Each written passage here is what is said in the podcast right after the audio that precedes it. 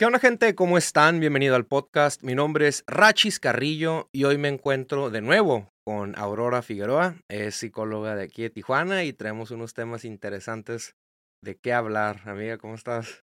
Muy contenta de que nuevamente me hayan invitado. No, gracias por venir y ya sé que estás ahí lista para otro podcast.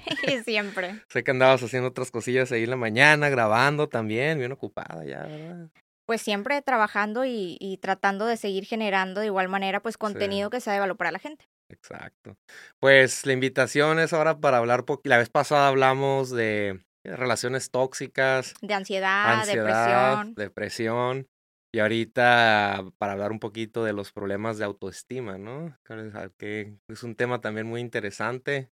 ¿Qué opinas? A ver, tu opinión. Para mí el autoestima es el rey de reyes. O sea, es la reina. Eh, sin autoestima no tenemos absolutamente nada porque de ahí en realidad se derivan todos los demás problemas, todas las demás necesidades. Entonces, pues definiendo como siempre, ¿no? En realidad la autoestima es el valor que tú mismo te das como persona, qué tanto respeto pides, qué tantos limitantes pones, pero sobre todo la manera en la que tú misma o tú mismo te expresas de ti, el valor que te das, pero sobre todo como qué tanto cariño y con qué tanta plenitud vives al final de cuentas con el único ser que va a estar a lo largo de tu vida, que vas a ser tú. Los problemas de autoestima, ¿cómo sé si yo tengo algún problema de, o sea, cómo me puedo dar cuenta de cuando constantemente te estás criticando, o sea, de repente nos pasa a todos que despertamos y con cualquier mínimo error que tienes ya te estás castigando, tú de repente tú mismo eres tu propio juicio.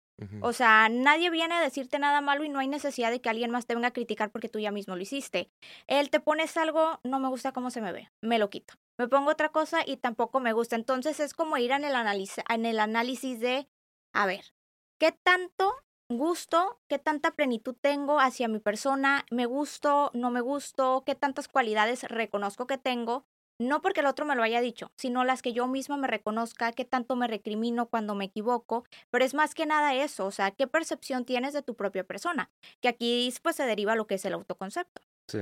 Problemas de autoestima, me imagino que también, ya sé que hablamos de depresión y eso, pero también te puede llevar a una depresión, ¿no? Ansiedad, si tienes baja autoestima y todo eso. Eh, la baja autoestima, por ejemplo, te va a llevar a tener eh, parejas no sanas, relaciones tóxicas, estar con amigos que en realidad no son amigos, solamente por pertenecer, necesidad de pertenencia, o sea, de estar en, en, círculos o con personas que en realidad ni siquiera te dan un respeto, pero por el hecho de necesito ser perteneciente a alguien porque me siento menos o no me siento suficiente y entonces empiezo a permitir. Cuando, por ejemplo, ya estamos en trabajos donde no nos gusta estar, pero por el miedo de, híjole, y si me voy de este trabajo, ¿qué va a pasar conmigo? O sea, es el no tener esta autoconfianza de saber que puedes hacer algo mejor de lo que ya estás haciendo. Hay mucha desconfianza, mucho miedo, que sabemos que el miedo pues te sirve para las dos cosas, ¿no? O te impulsa o te detiene. En la mayoría de las ocasiones, desgraciadamente, pues nos detiene.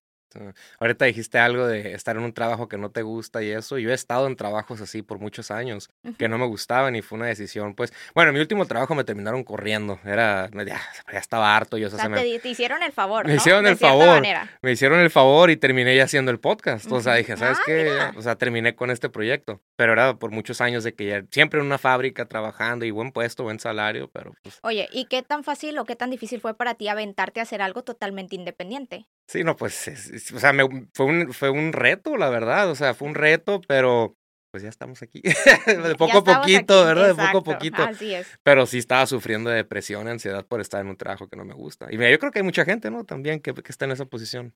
Y que no solamente en un trabajo, o sea, que también se quedan mucho en relaciones precisamente por esto. O sea, yo no me valoro, yo no tengo una autoconfianza, pues me quedo con este bulto que me juega a ser mi pareja por el hecho de que no sé si voy a poder estar con alguien más. De cierta manera es como, este ya me tolera, este ya me soporta y este me aceptó con todos mis efectos. Entonces mejor me quedo aquí en lo seguro porque después de ahí yo no sé qué puedo, qué puedo obtener. Sí. Y la falta de confianza, que eso también en uno mismo, o sea, que que confío en uno mismo, la falta de confianza, ¿qué opinas de eso? Pues? Aquí hablamos, por ejemplo, del término de la autoconfianza. El saber reconocer cuáles son mis cualidades, cuáles son mis habilidades y en base a eso entonces poderlas explotar, porque al final de cuentas, algo que yo siempre les digo mucho en consulta es, ¿qué tanto te conoces? O sea, si yo te pusiera a hacer una biografía, no desde nací en su tanito día, mis papás no, o sea, háblame internamente de ti, la mayoría se queda como, cric, cric, cric, cric, porque no nos conocemos. Y en ese no conocerte, imagínate, ¿cómo no vas a conocer a la persona con la cual vives todos los días? Pero si yo les pregunto, a ver, háblame de tu amiga, o háblame de tu pareja, los describen de la A a la Z. Entonces, qué incongruente es siempre estar volteando a ver al otro, conocer muy bien al otro, pero no conocerte a ti. ¿Por qué no quererte conocer a ti? Pues porque no te gustas, porque no estás cómoda con esto que tú eres y obviamente tocarlo y voltear a verlo es doloroso. Exacto. Y luego, pues la confianza, confiar en una pareja también, o sea, después este es otro tema, ¿no? También. No es tanto no confiar en la pareja. Okay. Todo viene desde acá. Pero como no lo reconocemos, es más fácil votarlo. Es como un espejo. O sea, yo creo que me va a ser infiel. ¿Por qué te sería infiel? ¿Alguna vez te has sido infiel? No. Pero es que yo creo que se va a encontrar a una más bonita que yo. Ah, bueno, entonces tú estás dándole el valor a tu persona por un aspecto físico. Y desde ahí ya empezamos a analizar que verbalmente en muchas de las ocasiones vomitamos esa falta de autoestima, esa falta de amor propio y pues que no tenemos nada de autoconfianza en lo que somos. Yo les digo mucho, sean como su pareja.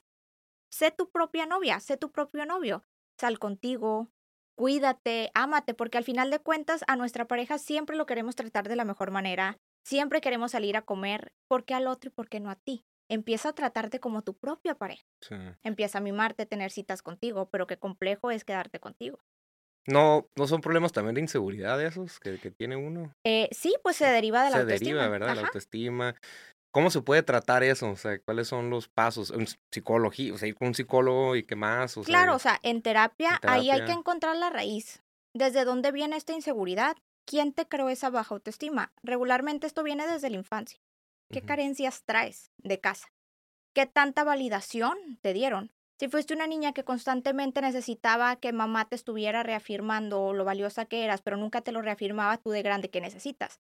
O sea, que tu pareja constantemente te está diciendo que te quiere, porque si no siento que mi pareja ya no me quiere y en cualquier minuto me va a dejar. Entonces, todo viene desde la infancia regularmente, no en todos los casos. Entonces, en terapia lo vamos trabajando, trabajan bastante bien, eh, vemos los resultados que ellos necesitan. En muchas de las ocasiones también trabajamos fuera de consulta en, en citas contigo, porque la mayoría no nos gusta ir a comer solos.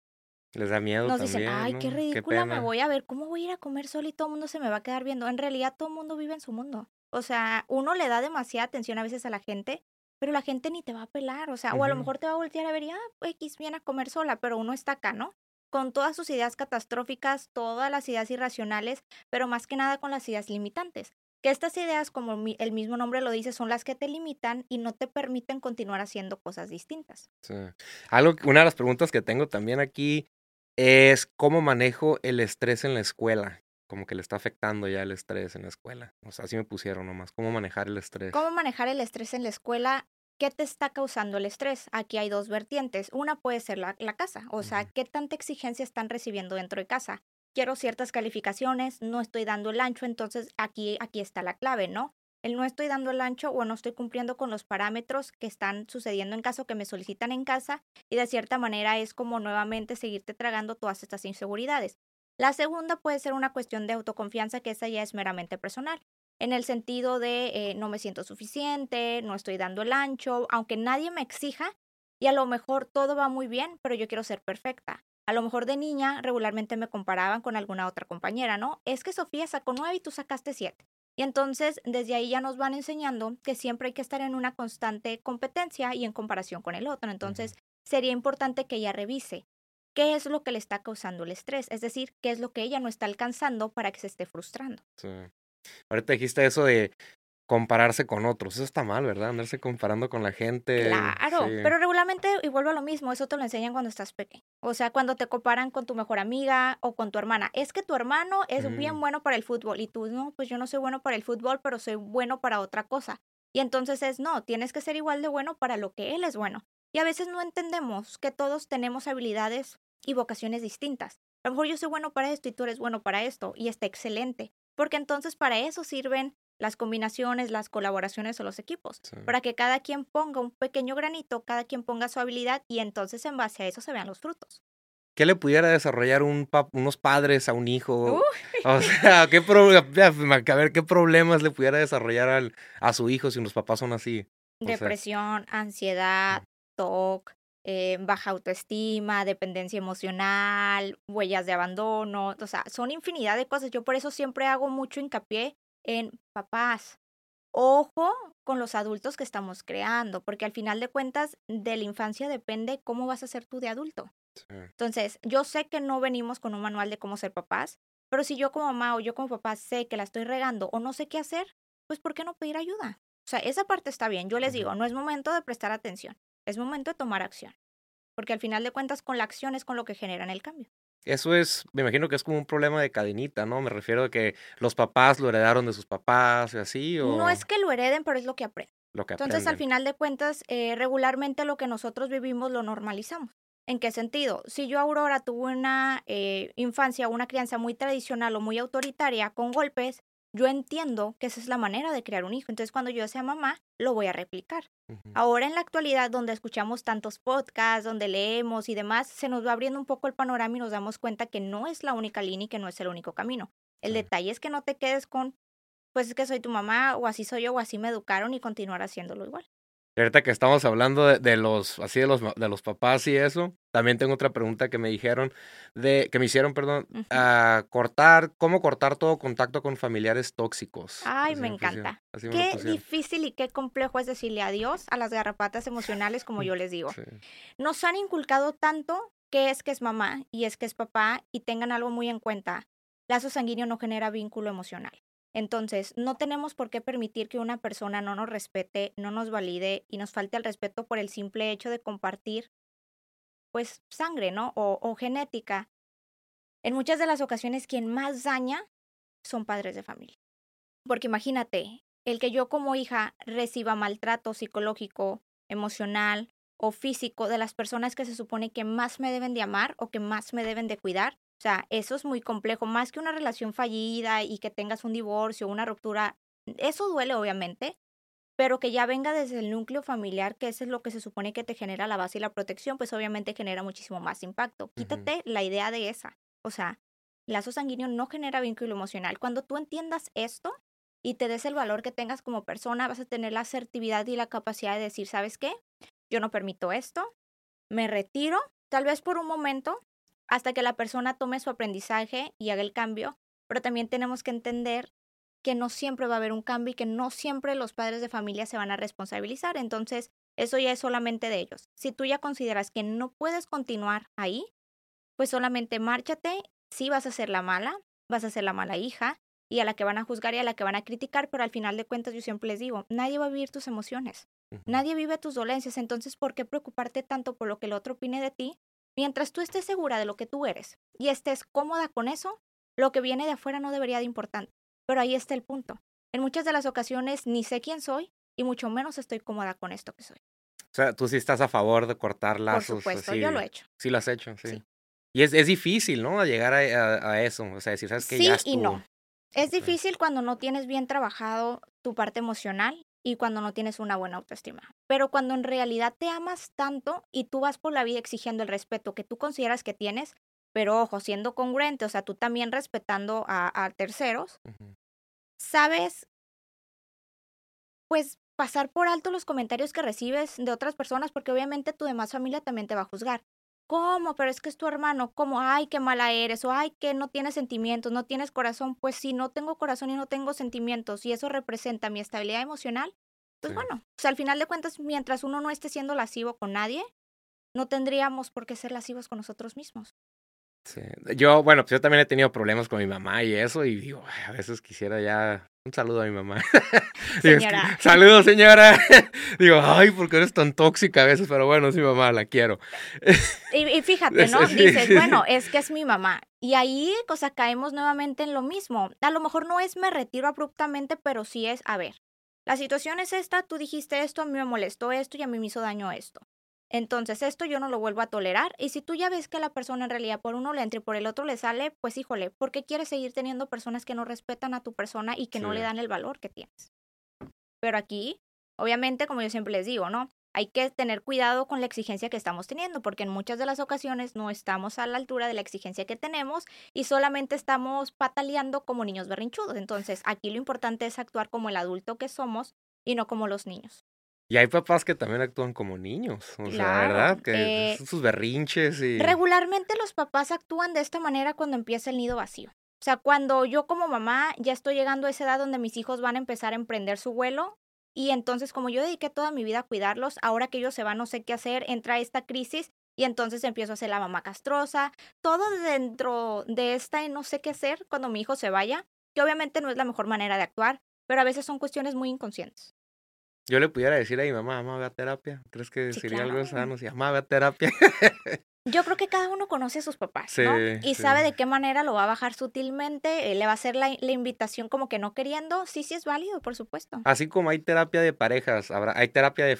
Sí, hay terapia familiar. Familiar, sí. O sea, están padres de familia en caso que hayan ambos y están los hijos dependiendo de la problemática que se quiera tratar.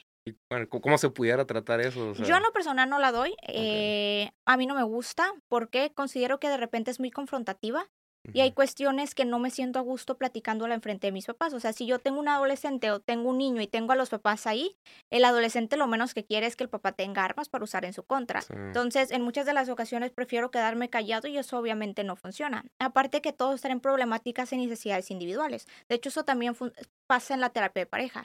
Yo en muchas de las ocasiones, antes de recomendar la terapia de pareja, prefiero mandarlos a terapia individual, porque funciona igual. Yo puedo tenerlos en terapia de pareja y sí pueden avanzar, pero yo no les voy a quitar las necesidades y carencias personales, que en algún momento les van a votar. Tengo otra pregunta y esta me la hizo un amigo, un saludo a Jonathan. ¿Qué, qué opinas de la, de la hipnoterapia? es algo muy delicado, con lo que tienen que tener mucho cuidado porque son contadas las personas que en realidad cuentan con la certificación necesaria para un abordaje correcto. Eh, la hipnoterapia pues viene del psicoanálisis, que el psicoanálisis hoy en día ya es una corriente psicológica totalmente obsoleta porque fue la primera corriente, o sea, en realidad no tiene un método científico, se basa mucho en la parte subjetiva. Entonces, hoy en día, como es algo muy moderno nuevamente, todo el mundo va toma cursos de un día, talleres de unas ocho horas. Entonces, imagínate dejar a una persona en el limbo. O sea, por así decirlo. Entonces, si tú no tienes un correcto abordaje, lo único que estás haciendo es abrir cosas que luego no vas a saber cómo cerrar o vas a dejar a la persona de repente medio perdido. Entonces, para eso está la terapia psicológica basada en el método científico. O sea, yo antes de recomendar eso, que de hecho nunca lo hago, prefiero mandarlos a lo tangible, a lo que sí tiene un sustento, ya que si tú quieres ir pues a otro tipo de terapias alternativas, no estoy peleada de ellos. De hecho, muchos de los pacientes han ido y les ha funcionado, pero eso sí, yo les digo, sea lo que sea que tú vayas a hacer, por favor investiga dónde vas a ir y con quién.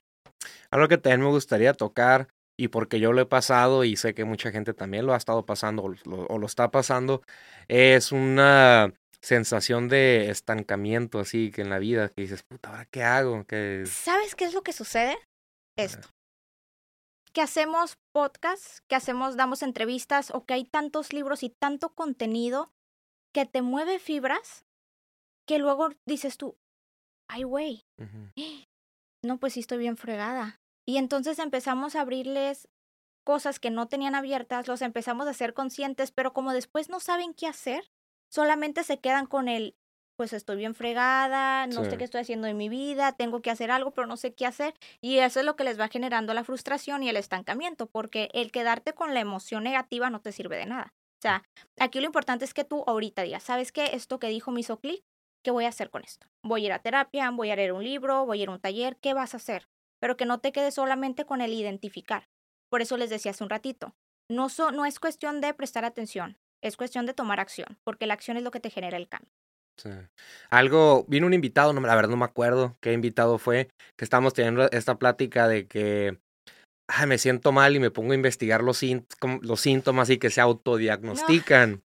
Y se meten a Google y dicen, ay, tengo depresión, o sea, que se autodiagnostiquen. ¿Qué, qué, opinas de eso? Ese tipo de no lo hagan, por favor. O sea, todo el mundo lo Yo creo que mucha gente lo, ha hecho. Yo, también, lo he hecho, lo sigo haciendo y lo seguiré haciendo, por supuesto. Somos seres humanos. Eh, pero al final de cuentas, yo creo que a todos nos ha pasado que me duele la cabeza o me salió una bola. Significado de una bola en la mano, tumor. Cáncer. Te vas a morir tres días de vida. Y entonces, ¿qué sucede? Empieza tu sistema de alerta. Inmediatamente mecanismos de defensa, te pones alerta, estás estresado, te pones irritado, te da muchos, te da sintomatología de ansiedad y de repente te empiezan a dar síntomas que no tenías, pero que cuando lo leíste te los adjudicaste. O sea, empiezas a somatizar la parte emocional. ¿No? O sea, ahí decía que tienes migraña, dolor de cabeza, eh, náuseas, no tenías náuseas ni dolor de cabeza, pero instantáneamente cuando tú lo lees te dan todos los síntomas. Sí. Porque te tragas lo que estás leyendo. Y te la vas como Te lo vas creyendo. o sea, es Sí. la somatización, por eso les digo, vayan con un especialista, ¿te duele la cabeza? No busques por qué te duele, hay mil motivos. A lo mejor si tú vas al médico y el médico te pregunta, ¿desayunaste? No. Ah, bueno, te duele la cabeza porque no O te desayunaste. deshidrataste. Pero internet dice que tienes un tumor. Sí. Hay que tener cuidado. Nos gusta la parte catastrófica, ¿eh? O sea, al ser humano le gusta tener la excusa perfecta para sentirse mal unos minutos. Algo que también en el podcast pasado ya hablamos, habíamos hablado de esto, de la cannabis, que pues, no estabas a favor de eso. Hace un poco vino un chamán y estábamos hablando de la depresión y la ansiedad. Y dijo que la, la ayahuasca y el bufo pueden ayudarte en, en eso. ¿Qué No es que esté en contra. El detalle es que queremos soluciones inmediatas e instantáneas. Ahí está el detalle. Entonces, sí, a lo mejor voy, lo tomo, lo consumo y me ayuda, pero no estás tratando la raíz. O sea, de cierta manera, te estás viendo collón porque no quieres afrontarlo. O sea, prefieres ir a vivirlo de otra manera en vez de tocar tu herida, rascarle, volverla a abrir y sanarla. Es, ¿Crees, por eso estoy no que en contra, pero yo preferiría, pues utiliza las dos. creen, quieren como que una solución inmediata en vez de trabajarlo? También, Claro. O sea, O sí. sea, voy, lo ingiero y se me va a solucionar la vida. ¿Por qué quieres soluciones inmediatas? Tienes 27 años de tu vida, 100, 30, 40, haciendo de la misma manera y crees que en 5 minutos, en una hora, te van a dar la transformación inmediata. Sí. Hazte responsable de lo que sucede contigo. ¿Hay edad para ir a terapia? ¿Qué opinas de eso? O sea, puedes ir a No, cualquier no, edad, no. ¿verdad? O sea, Pues bueno, ¿no? Obviamente eh, hablamos diferente tipo de terapia. Ya los más pequeñitos, pues es otro tipo de terapia, pero en realidad no hay un límite de edad para que puedas ir a terapia. Yo he tenido pacientes de 70 años. eh, los más chiquitos que nosotros recibimos son de dos años.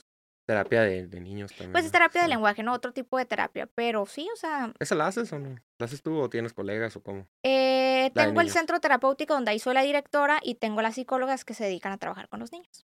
A ver, ¿y qué otros temas traes? A ver, cuéntame un poquito más, a ver, ¿qué, qué, qué temas interesantes podemos ¿Sabes sacar? qué tema rebota mucho en consulta? La dependencia emocional. A ver, háblame. Entonces, regularmente estamos tan acostumbrados hoy en día en darle timón de mi vida a cualquier persona. Por el simple hecho de, ten- tengo una pareja, o sea, y de decir y de llenarme la boca, "Ah, es que tengo un novio. Ok, pero ¿qué clase de pareja tienes? Y a veces yo les pregunto, ¿desde hace cuánto tu pareja en realidad es tu pareja? No, pues desde el día uno que somos novios. ¿Qué es ser una pareja? No, pues ser pareja es una persona que te quiere, que está comprometido, que te respeta. Ok, ¿tu pareja tiene todo eso? No. Y entonces nos vamos, nos empezamos a dar cuenta que nos da mucho miedo estar solas, que nos da mucho miedo estar solos, que necesito la constante validación de la otra persona, que no sé qué hacer con mi vida y que de cierta manera necesito que el otro vaya direccionando la toma de decisiones que yo voy teniendo y lo que voy haciendo con mi vida. Obviamente, eh, y tú te lo has encontrado y todos estos amigos que nos cuentan que el novio ya le hizo una, que le hizo dos, que le hizo tres, y también hablamos de las mujeres. No, no, no estamos exentas de esta Sí, parte. todos. Porque luego me regañan que solamente hablo de los hombres. Eh, y entonces y- y uno se pregunta, ¿pero qué hace ahí todavía? No, pues es por esta misma parte de lo, volvemos a lo mismo. Después de él, yo no sé qué va a hacer de mí. No tengo esta seguridad de que alguien más me va a aceptar con todo esto que yo soy. Y fíjate qué complejo y hasta de cierta manera qué triste suena escucharlo de afuera, pero en muchas de las ocasiones nosotros hemos sido esa persona. Ah, es- yo he estado en, con- en relaciones así, que dices que todo, ajá, que, que, que dices, ah, estuviera a gusto con ella, pero ya no siento pues nada. ¿verdad? Costumbre. Costumbre, ¿verdad? Esa costumbre. ¿Crees? que- bueno, me imagino que sí, pero es importante darse su espacio también, ¿no? O sea, Híjole, qué poquito. bueno que tocaste ese tema porque me encanta. No sé por qué tenemos esta costumbre de creer y entender que cuando tenemos una pareja nos volvemos uno mismo. Y nos volvemos muéganos. Y queremos estar todo el día juntos, queremos hacer las mismas actividades. Y si mi pareja se va a hacer tener actividades con alguien más, me molesto. Somos dos seres individuales. ¿En qué punto de la vida yo creo que soy perteneciente al otro y desde este punto yo me estoy cosificando? O sea, yo ya soy un objeto. Yo le estoy dando al otro el poder de mi persona y entonces estoy perdiendo mis derechos como persona, o sea, mi valía, mis limitantes, mi toma de decisiones y en muchas de las ocasiones ni siquiera pienso qué es lo que yo quiero hacer. Cuando vamos a, a tener una actividad, lo primero que viene a mi mente es qué querrá comer mi pareja, o qué quiere hacer mi pareja, o qué le gusta a mi pareja y nunca por tu cabeza pasa el qué quiero comer yo, qué quiero hacer yo, porque te olvidas de ti. ¿Qué, ¿Qué opinas de compartir contraseñas? Así, la clave del WhatsApp, como la canción, así todo. Sí. O sea, no confías en tu pareja, porque estás con alguien en la que no confías. O sea, si tú constantemente estás abrumada por él, ¿con quién estará hablando? ¿Qué haces ahí? ¿Qué haces con una pareja que ya no te hace sentir cómoda? ¿Qué haces con una persona que a lo mejor, digo, a veces lo hacemos porque ya traemos una experiencia previa, ¿no? O sea, es que ya me engañó una vez. Ok, aquí hay un punto clave, tú lo perdonaste. Entonces, cuando uno perdona una infidelidad y decide continuar, tiene que darle borrón y cuenta nueva. O sea, aquí no es, sí, es que tú acuérdate que el, tres, el año pasado me fuiste infiel. A ver, no, olvídate que te fue infiel. Tú lo recibiste con esa historia o con esa experiencia. Entonces, Ojo también con estarse echando las bolitas y recordándose lo que pasó en 1997, porque al final de cuentas eso no ayuda a las relaciones de pareja. Lo único que hace es eso, irlas quebrantando poco a poco, porque llega un punto en el que estamos hartos de escuchar a nuestra pareja. Porque es, lo mismo. El reclamo. ¿Es fácil superar una infidelidad? No, ¿verdad? No. ¿Se puede llegar a superar? Sí, pero es de lo más complejo que, que, se, que se ve en consulta porque nos engañamos en él. Ya lo perdoné ya lo perdoné, no pasa nada, retomamos y estás, ay, es que no me contestó y no ha llegado del trabajo. Eso no es perdonarlo. Porque sigues viviendo la experiencia y el recuerdo te sigue generando un malestar. El perdonar no es hacerte la hoyopsisa y que ya no sucedió, no, es que el recuerdo ya no lastime. Pero si tú constantemente estás, es que ya me fue infiel y estás abrumada, estás irritada y, eso te genera ansiedad, no lo perdonaste, no lo has sanado. Pero sí es muy complejo sanarlo. Y este, ay, que te iba a preguntar de la infidelidad. Ah, es que yo tengo, te iba a dar un ejemplo. Bueno, algo que pasa, un amigo, él, bueno, no sé si todavía, pero me quedé en que hicieron una cuenta de Facebook él y su esposa. Tenían una cuenta de Facebook para los dos. ¿Qué opinas así? Ese está canijo también, ¿no? pues Saludos a, mi amigo, no voy a decir su nombre. Te voy a regalar la consulta. ya sé, ven. Ven, pues volvemos a lo mismo, o sea, se vuelven un mismo ser. Eh, y, me, y me ha tocado, ¿eh? Con familiares y amistades que tienen uno y le ponen, Norma y Juan. O Facebook de Norma y Juan. Sí, así estaba más o menos el Y de repente no sabes ni quién te contesta, ¿no? O sea, ¿será Norma o será Juan? Y entonces aquí vemos, eh, pues, que no hay una confianza por la otra persona y vuelvo a lo mismo. Yo cosifiqué a mi pareja y me vuelvo su dueño y no quiero que hable con nadie más. Y si hablas, yo necesito saber con quién estás hablando. Así haya sido tu hermano, pero ¿qué hablas con tu hermano? No, pues es que es un tema, no, es que lo que tú sabes lo tengo que saber yo. Y no, de repente en las parejas también me ha tocado mucho eso, que se molestan cuando un amigo viene y le comparte algo y le dicen, pero no le digas a tu esposo.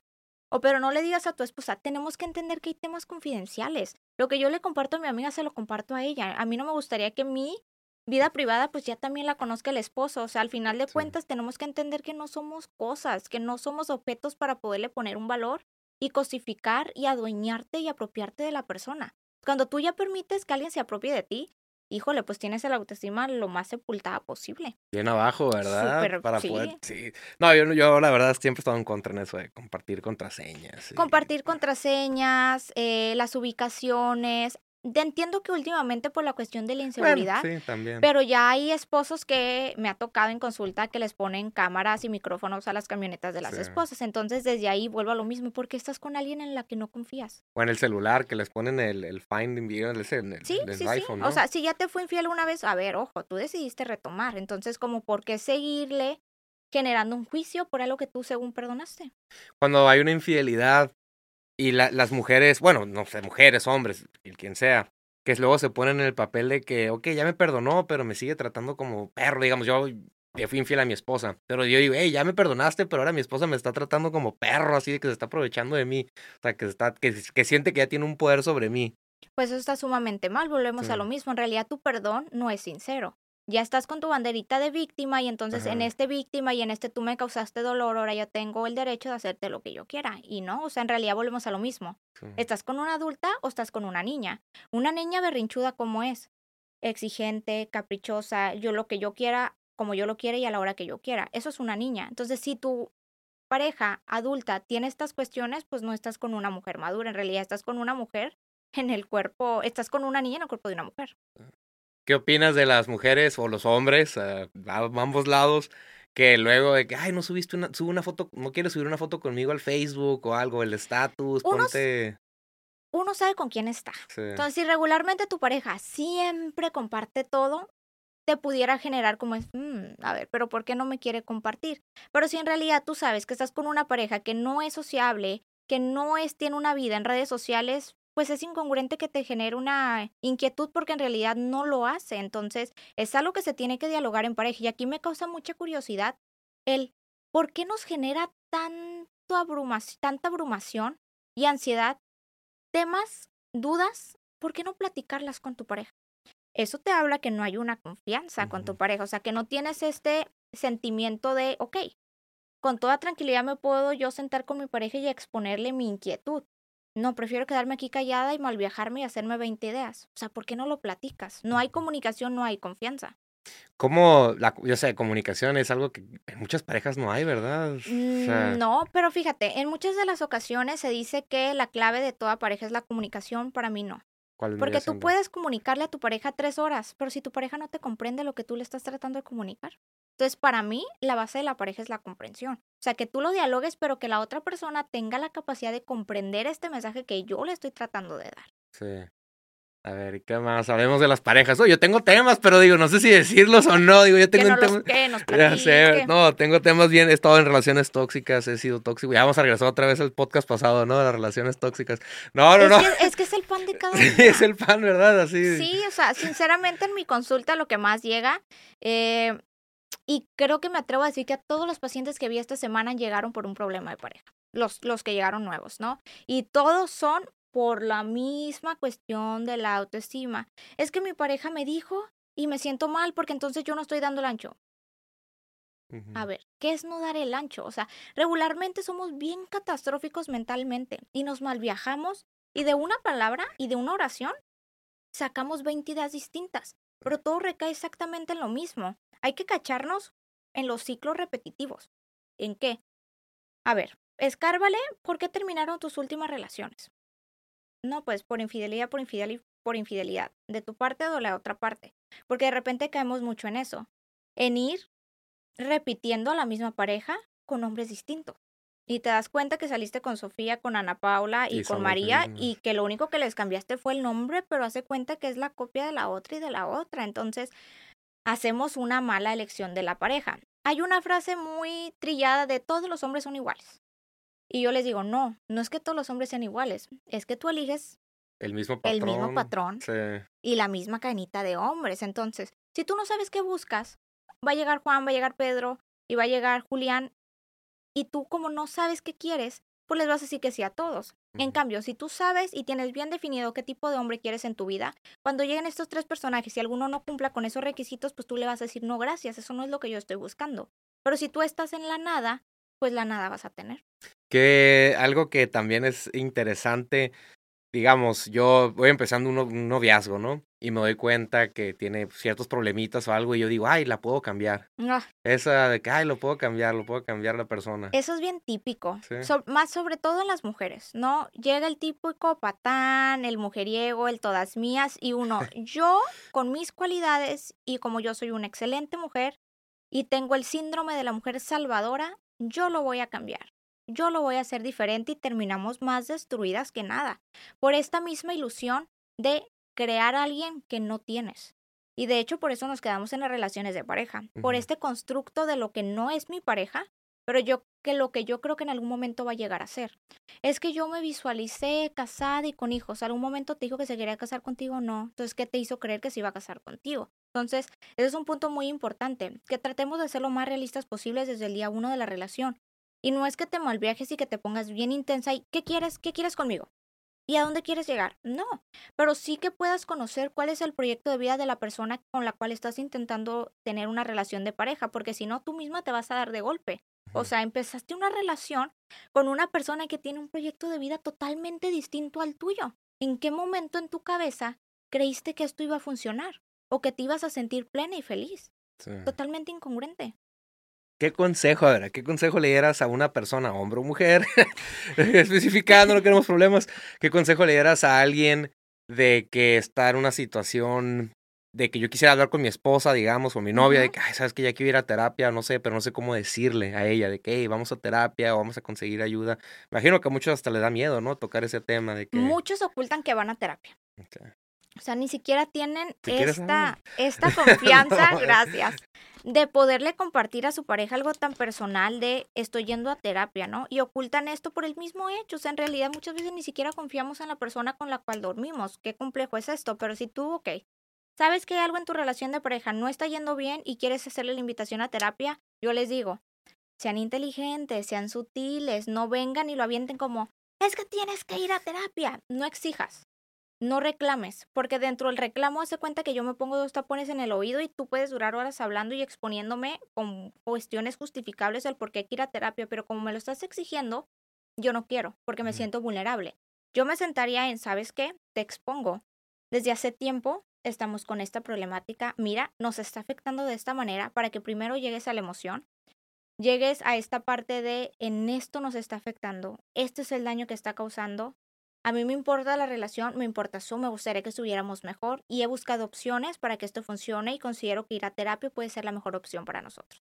Y luego ir a terapia tiene que estar, o sea, de ambos lados, ¿verdad? O sea, ponle que yo quiera, pero ella no quiere y de todos modos vamos y va a ser tiempo mm, perdido. Lo más ideal sería que ambos quieran ir. Porque obviamente sin disposición y sin apertura ni siquiera la terapia, o sea, absolutamente nada funciona. Pero obviamente, si ya mm, pues fue de mala gana, supongamos, pues sí tenemos diferentes técnicas y cuestiones donde podemos ir hablando un poco a la persona con diferentes ejercicios, sobre todo porque la persona se siente escuchada, porque también tiene muchas cosas que vomitar, ¿no? Pero al final de cuentas sí sería lo ideal que vaya con apertura. Y me ha pasado, ¿eh? eh en una de las ocasiones hace dos meses estaba teniendo un problema de pareja. Empezó ella yendo, después se integra él y él no quería ir y se veía, o sea, desde el lenguaje corporal, que llegas enojado, cómo te sientas, lo que te dice, cómo contesta. Me acuerdo que esa persona gritaba, o sea, grosero, con muchas groserías, hasta que llega un momento donde ya no aguantó, saca la cartera, agarra el dinero, me lo avienta, me cierra la puerta así, súper golpeada, y obviamente ¡ah! la esposa con una crisis fatal, mar de lágrimas, porque o sea, ¿qué te está tratando de decir? No me interesa lo que estamos haciendo aquí. Vine porque me estabas hartando en la casa que teníamos que venir a terapia. Pero lo que suceda contigo y lo que suceda con esta relación de pareja me vale un cacao. Y hay personas que todavía se aferran, ¿verdad? En estar ahí. Ellos, o sea, de que Sí, me pasó después, ¿no? Y fue muy curioso porque, pues a veces se les olvidan que nos tienen en WhatsApp, ¿no? Y en una de las ocasiones estaba viendo las historias y los veo muy caramelosos, ¿no? En una cita, ay, qué lindos. Ojalá funcione. Eso sí existe, ¿verdad? Que muchos, los que se la pasan publicando, que son la pareja pues perfecta. me trato de hacer creer que todo está bien. O sea, te creas tu propia realidad, pero pues de realidad no tiene nada. En algún momento te vas a voltear a ver otra vez y te vas a dar cuenta que tu casa, más que ser un hogar, pues es como una cárcel. No es como tóxico eso, o sea, tengo amigos en, pues, así en Facebook y eso que veo y digo, ya, güey, o sea, todo publican juntos. Pues más que no, más que sea tóxico, no es sano. No es sano. O sea, ¿qué estás tratando de hacerle creer al otro? Y más que hacerle creer al otro que te estás queriendo vender a ti. O sea, agarra el teléfono y, ay, hoy pasamos la tarde, o gracias amor por las flores que me mandaste. Y esas flores te las mandó porque en la mañana te cacheteó. O porque en la mañana te mentó la madre, ¿no? Entonces dices, ay, o sea, no pasa nada, ya no importa porque ya me triste flores. Entonces vamos a hacer como que nada pasa, porque ya me sentí amada otra vez. No importa, sígueme dando tus migajas, que al final de cuentas yo me voy a conformar con estas migajas de amor que tú me das. Aparte de, de infidelidad, ¿Cuáles son las ah, pues causas o razones que van más las parejas a, un psicólogo? Su la suegra. ¿Por la suegra? ¿A poco las saludos a todas las suegras? ¿A poco las suegras sí, sí? sí? Fíjate, yo no he estado en ese punto, pero en consulta veo tanto problema por las suegras en el hecho de eh, que siguen queriendo llevar el timón y el rumbo de la vida de los hijos y al final de cuentas uno de los dos lados les da el poder y de cierta manera empieza a decidir o se empiezan a meter mucho en lo que sucede en la relación de pareja. Es más común las suegras, o sea, digamos, digamos como mi mamá o la de la novia, que, que sea la más, o sea, que mi mamá me quiera controlar mm, a la... Me pasa más que quieran controlar al hijo. Que, que, quieran controlar al hijo. No sé por qué las mujeres de repente tendemos como a adueñarnos de nuestros hijos siempre se ha sabido, ¿no? Que la niña pues es más la princesa de papá y el niño pues es el príncipe de, mamá. Pero al final de cuentas sí, en consulta me doy mucho cuenta de esto de muchos hombres con mamitis, que lo que diga mi mamá y es que mi mamá me dice que ella me debería de cocinar todos los días. Y es que mi mamá me dice que a mi hija la debemos de educar de esta manera. Y es que mi mamá me dice, o yo me peleo con mi novia y le marco en friega a mi mamá y que mi mamá me escuche y al final de cuentas, ¿qué estamos generando? Que la mamá no quiera a la esposa. Entonces, desde aquí yo también les digo mucho a, a los hombres y a las mujeres, a ver, ten mucho cuidado con lo que le platicas a tus papás, porque en ti queda mucho el que tanta buena relación va a haber dentro de ambas partes. O sea, si yo siempre le estoy vomitando cosas negativas de mi pareja, ¿qué espero que mi mamá o mi papá diga de mi pareja? Pues que no la quiera, ¿no? Entonces, a ver, los trapitos sucios se lavan en casa. Ya somos lo suficientemente adultos para hacernos responsables de lo que sucede en mi relación de pareja y no tener que estarle vomitando toda la mamá. No eres un niño, eres un adulto. Tengo un conocido, fíjate, ahorita que estamos hablando de eso de las, de las suegras, que él, me decía que siempre que llevabas una novia o alguna pareja nueva a la casa a presentarla, X, este, que la mamá siempre decía, ay, mencionaba a la ex, o sea, como que, ay, me acuerdo cuando la otra, no sé, siempre a la, a la ex, a la ex mencionaba, o sea, ¿por qué hacen eso las suegras? Eh? En muchas de las ocasiones somos truchas, pues, ¿no? O sea, eh, y lo hacemos chingaquedito, ¿no? en el hecho de no me cae bien, quiero que se vaya y empiezo a hacer pequeños movimientos o pequeñas cositas para que se siente incómoda y la voy a la voy a ir repeliendo. Pero en muchas de las ocasiones ni siquiera funciona, entonces o sea, señoras o señores, si están viendo esto, por favor, o sea, al final de cuentas tenemos que respetar la decisión que nuestros hijos toman, o sea, cuando salen de tu casa tienes que entender que ya partieron y que cuando ellos deciden hacer vida con alguien más, somos punto y aparte. Y aquí también yo les digo, o sea, a los adultos, hombres o mujeres, responsabilícense de su propia vida. Cuando uno sale de casa y cuando emprende una vida con una pareja, está tu pareja y tus hijos y tus papás y tus familiares quedan acá, pero en muchas de las ocasiones no ponemos a las personas en el lugar que les corresponden. Y cuando no están en el lugar que les corresponde es cuando se empiezan a tomar tantas atribuciones. O sea, pon a tu mamá aquí abajo de tu esposa y pues actúa como el adulto que se supone que eres. Y como estábamos hablando ahorita, sí es sano dejarla a la familia, ¿no? A, los papás. sí, sí. No por berrinche, o sea, no por el, ah, es que no, mis papás siempre me critican. Hay una cosa muy distinta que es que papás siempre te están criticando porque no haces nada de tu vida, a que papás se quieran meter en tu vida, que no seas sano, que no te respeten y demás. Entonces son dos puntos diferentes. Pero sí, sí es sumamente sano poner límites con familiares, con amigos y en cuestiones laborales. Ahí está, amigos, ¿eh? sin miedo al éxito. Sin miedo al éxito. Pero todo volvemos exactamente al mismo punto, ¿eh? O sea, si tú no tienes el valor acá, pues de aquí para acá nada va a funcionar. Y eso puede durar años, ¿verdad? O sea, puede, durar toda tu vida. Toda tu vida, ¿verdad? es que aprendes a vivir así. y de cierta manera entiendes como que así funcionas y que así funciona la vida. Entonces ya cuando de repente empiezas a escuchar temas como estos o alguien te platica que hay algo diferente es donde te empieza a maquinar y dices, ah, espérate, entonces esto no es normal. Pero por eso vuelvo a lo mismo. O sea, si algo ya en ti no te está generando comodidad, empieza a mover las piezas que tú consideres necesarias. Deja la familia tóxica. Algo más, amiga, a ver, que antes de cerrar. a ver, ¿qué, tema, ¿qué temas regularmente te han tocado? Temas, pues es que temas podemos sacar, a ver, hay temas de depresión, ansiedad, ya hemos tocado temas mucho de depresión, ansiedad, parejas tóxicas, este, que eso es algo más común también que ves mucho. Otro de los temas muy comunes también son de repente las amistades. Amistades tóxicas también o amistades que no son sanas, ¿no? Oh, y volvemos a lo mismo del quedarte en lugares o el proyectarte con la otra persona. Hay que hablar de la envidia. A ver, ah, este perfecto, hablemos de la envidia, échale. Hablemos de la envidia. Yo también me echaron las cartas y tengo mucha envidia. Típico. Pero entonces volvemos a ese punto. Y de hecho aquí se ligan los dos temas, la envidia y el autoestima. ¿Por qué me molesta el brillo del otro? ¿Por qué me molesta que mi amiga esté emprendiendo y de repente emprende y empiezo yo cizañosa? Pero sí, sí investigaste, o sea, sí se, y sí se vende, o cómo crees que te vaya a ir. Y a lo mejor yo estaba bien segura, yo estaba bien motivada, pero como vino la cizañosa y me hizo estos comentarios, yo ya empiezo a dudar de mi persona. Sí, es cierto, ¿verdad? No había pensado. ¿Y si no se vende?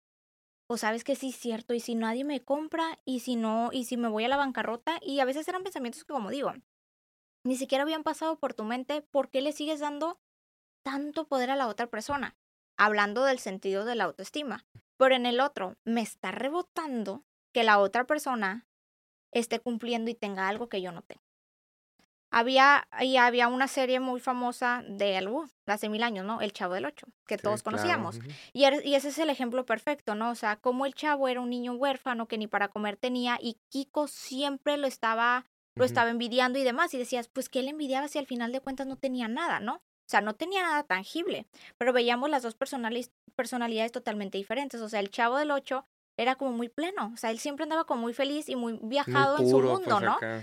Y el otro que era el niño de papi, de mami, que lo tenía todo, vivía totalmente infeliz, preocupado por lo que tenía el otro. Entonces, en muchas de las ocasiones no es lo que me falta a mí, es lo que yo no quiero que el otro tenga.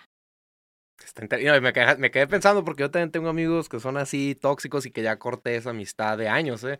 Amigos de casi 30 años, veintitantos, sí, casi 30, que ya dejé de hablarles en seco, así Y en terminamos. muchas de las ocasiones, y imagino que por tu mente pasó, oye, a ver, espérate, voy a poner una, un año X, ¿no? O sea, ocho años de amistad y todo iba muy bien, en realidad ni siquiera una vez nos peleamos, o sea, yo era esa persona por la que metía las manos al fuego, de repente a mí me va, me empieza a ir bien y algo cambia en él.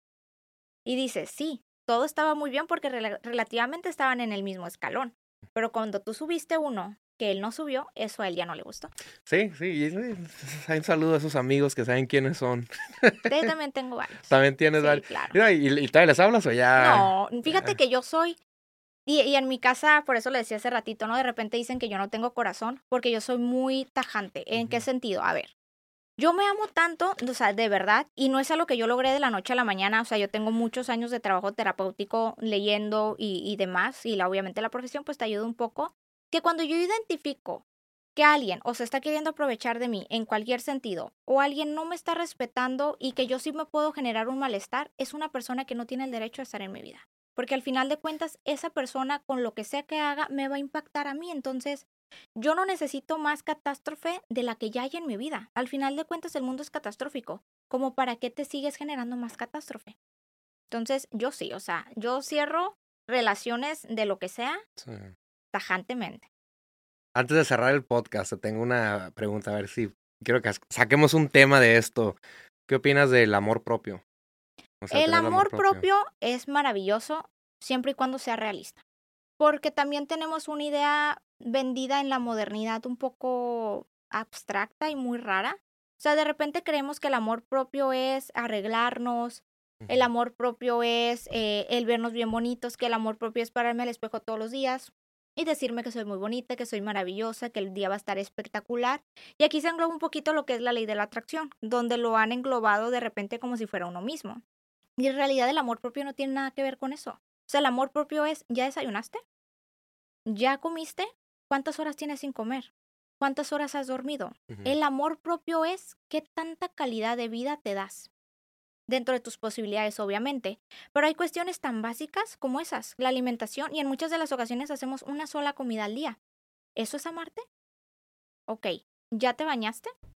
No, ¿por qué no te bañaste? Eso es amor propio. Son esas pequeñas actividades que tenemos todos los días para que al final de cuentas mi organismo, tanto la parte fisiológica y la parte emocional estén lo más estables posibles. No es venderte la idea millonaria de léete mil libros de autoestima, vete todos los días a tomar un café, ten pequeñas actividades sí que sean para ti, pero que al final de cuentas te dejen algo bueno. Sí. Eso es Digamos, el amor propio. algo, un, este, yo ahorita, que yo sé que no me tengo amor propio, ¿no? ¿Qué le dijeras, qué me dijeras? De que, a ver, empieza mínimo con esto para un ejercicio que La hiciera. primera pregunta que yo te haría para que tú hagas introspección es cuántos años más quieres vivir de la misma manera. Entonces, todo regularmente tú respondes, no, pues ninguno. Ok, ¿y Ujú. qué estás haciendo para que entonces sea diferente? Y el día de mañana lo vivas de una manera distinta. Empieza con cuestiones básicas, porque tampoco te puedes exigir algo de la noche a la mañana. Por eso de repente también causamos más ansiedad. O sea, es que, ay, ok, mañana, mañana voy a empezar y ¿qué crees? Mañana no, no pude. Ay, no pude y otra vez ya me fallé y empieza uno mismo con Empiezo su el lunes, rollo. empiezo el lunes. ajá, sí. Más que el postergarlo, tú misma te abrumas porque no estás dando el ancho. Entonces no es para causarte más ansiedad, no es para que estés más irritada y más abrumada. Cuestiones pequeñas. Desayuna. Ok, hoy desayuné. Todos los días por una semana vamos a desayunar. Ya que hayas dominado el desayunar, la siguiente semana entonces lo que hayas querido hacer, tomar agua. Ok, y entonces voy a empezar paulatinamente para que entonces vayas teniendo la capacidad de hacer algo distinto. Porque fíjate también qué incongruente es pedirte algo que anteriormente no hacías. ¿Cómo lo vas a hacer? Pero nos venden esta idea. Sí. De levántate, levántate todos los días a las 5 de la mañana y vete al gimnasio y to- ¿Cómo? O sea, tengo 27 años de mi vida levantándome a las 10 de la mañana sin desayunar, tomándome 5 litros de café al día. O sea, ¿en qué momento quieres que yo me transforme? No, no te transformes. Empieza a hacer pequeñas cosas, empieza a dar pequeños pasos que al final de cuentas, cuando los sumes, van a generar un gran tramo. Hablemos, ahorita dijiste el ejercicio, a ver, ejercicio y salud mental. Van de la mano. Van de la mano. Sí, súper a favor del ejercicio, pero hay ejercicios para todos. A lo mejor a mí me gusta ir al gimnasio, a lo mejor a ti te gusta el pilates, o a ti te gusta ir a hacer hike, o a ti te gusta la bicicleta. Entonces, no hagas lo que te vendan, no hagas lo que todo el mundo hace, haz lo que tú consideres que te gusta y que te va a ayudar. Perfecto, Aurora. Listo, amiga. Listo. Gracias por venir a ver tus redes sociales antes de cerrar el podcast. En redes sociales me encuentran como sig.aurorafigueroa. De igual manera ahí todos los días pues también les voy compartiendo diferente contenido. Perfecto, ya, ya te vamos a nombrar la, la embajadora psicóloga del podcast aquí. ya, ya es el segundo y si tienen algunas preguntas o algo, ya sabes que pues, a ver si vuelves a venir para aventarnos no, el mientras tercero. me inviten yo vengo. No, ya sabes, aquí cuando quieras. Gracias. ¿Listo? Gracias, pues Aurora, muchas gracias. Gente, pues muchas gracias por haber escuchado este podcast. Denle follow a, a Aurora Figueroa. Voy a dejar sus redes sociales etiquetadas en el video y nos vemos en la próxima. Chido.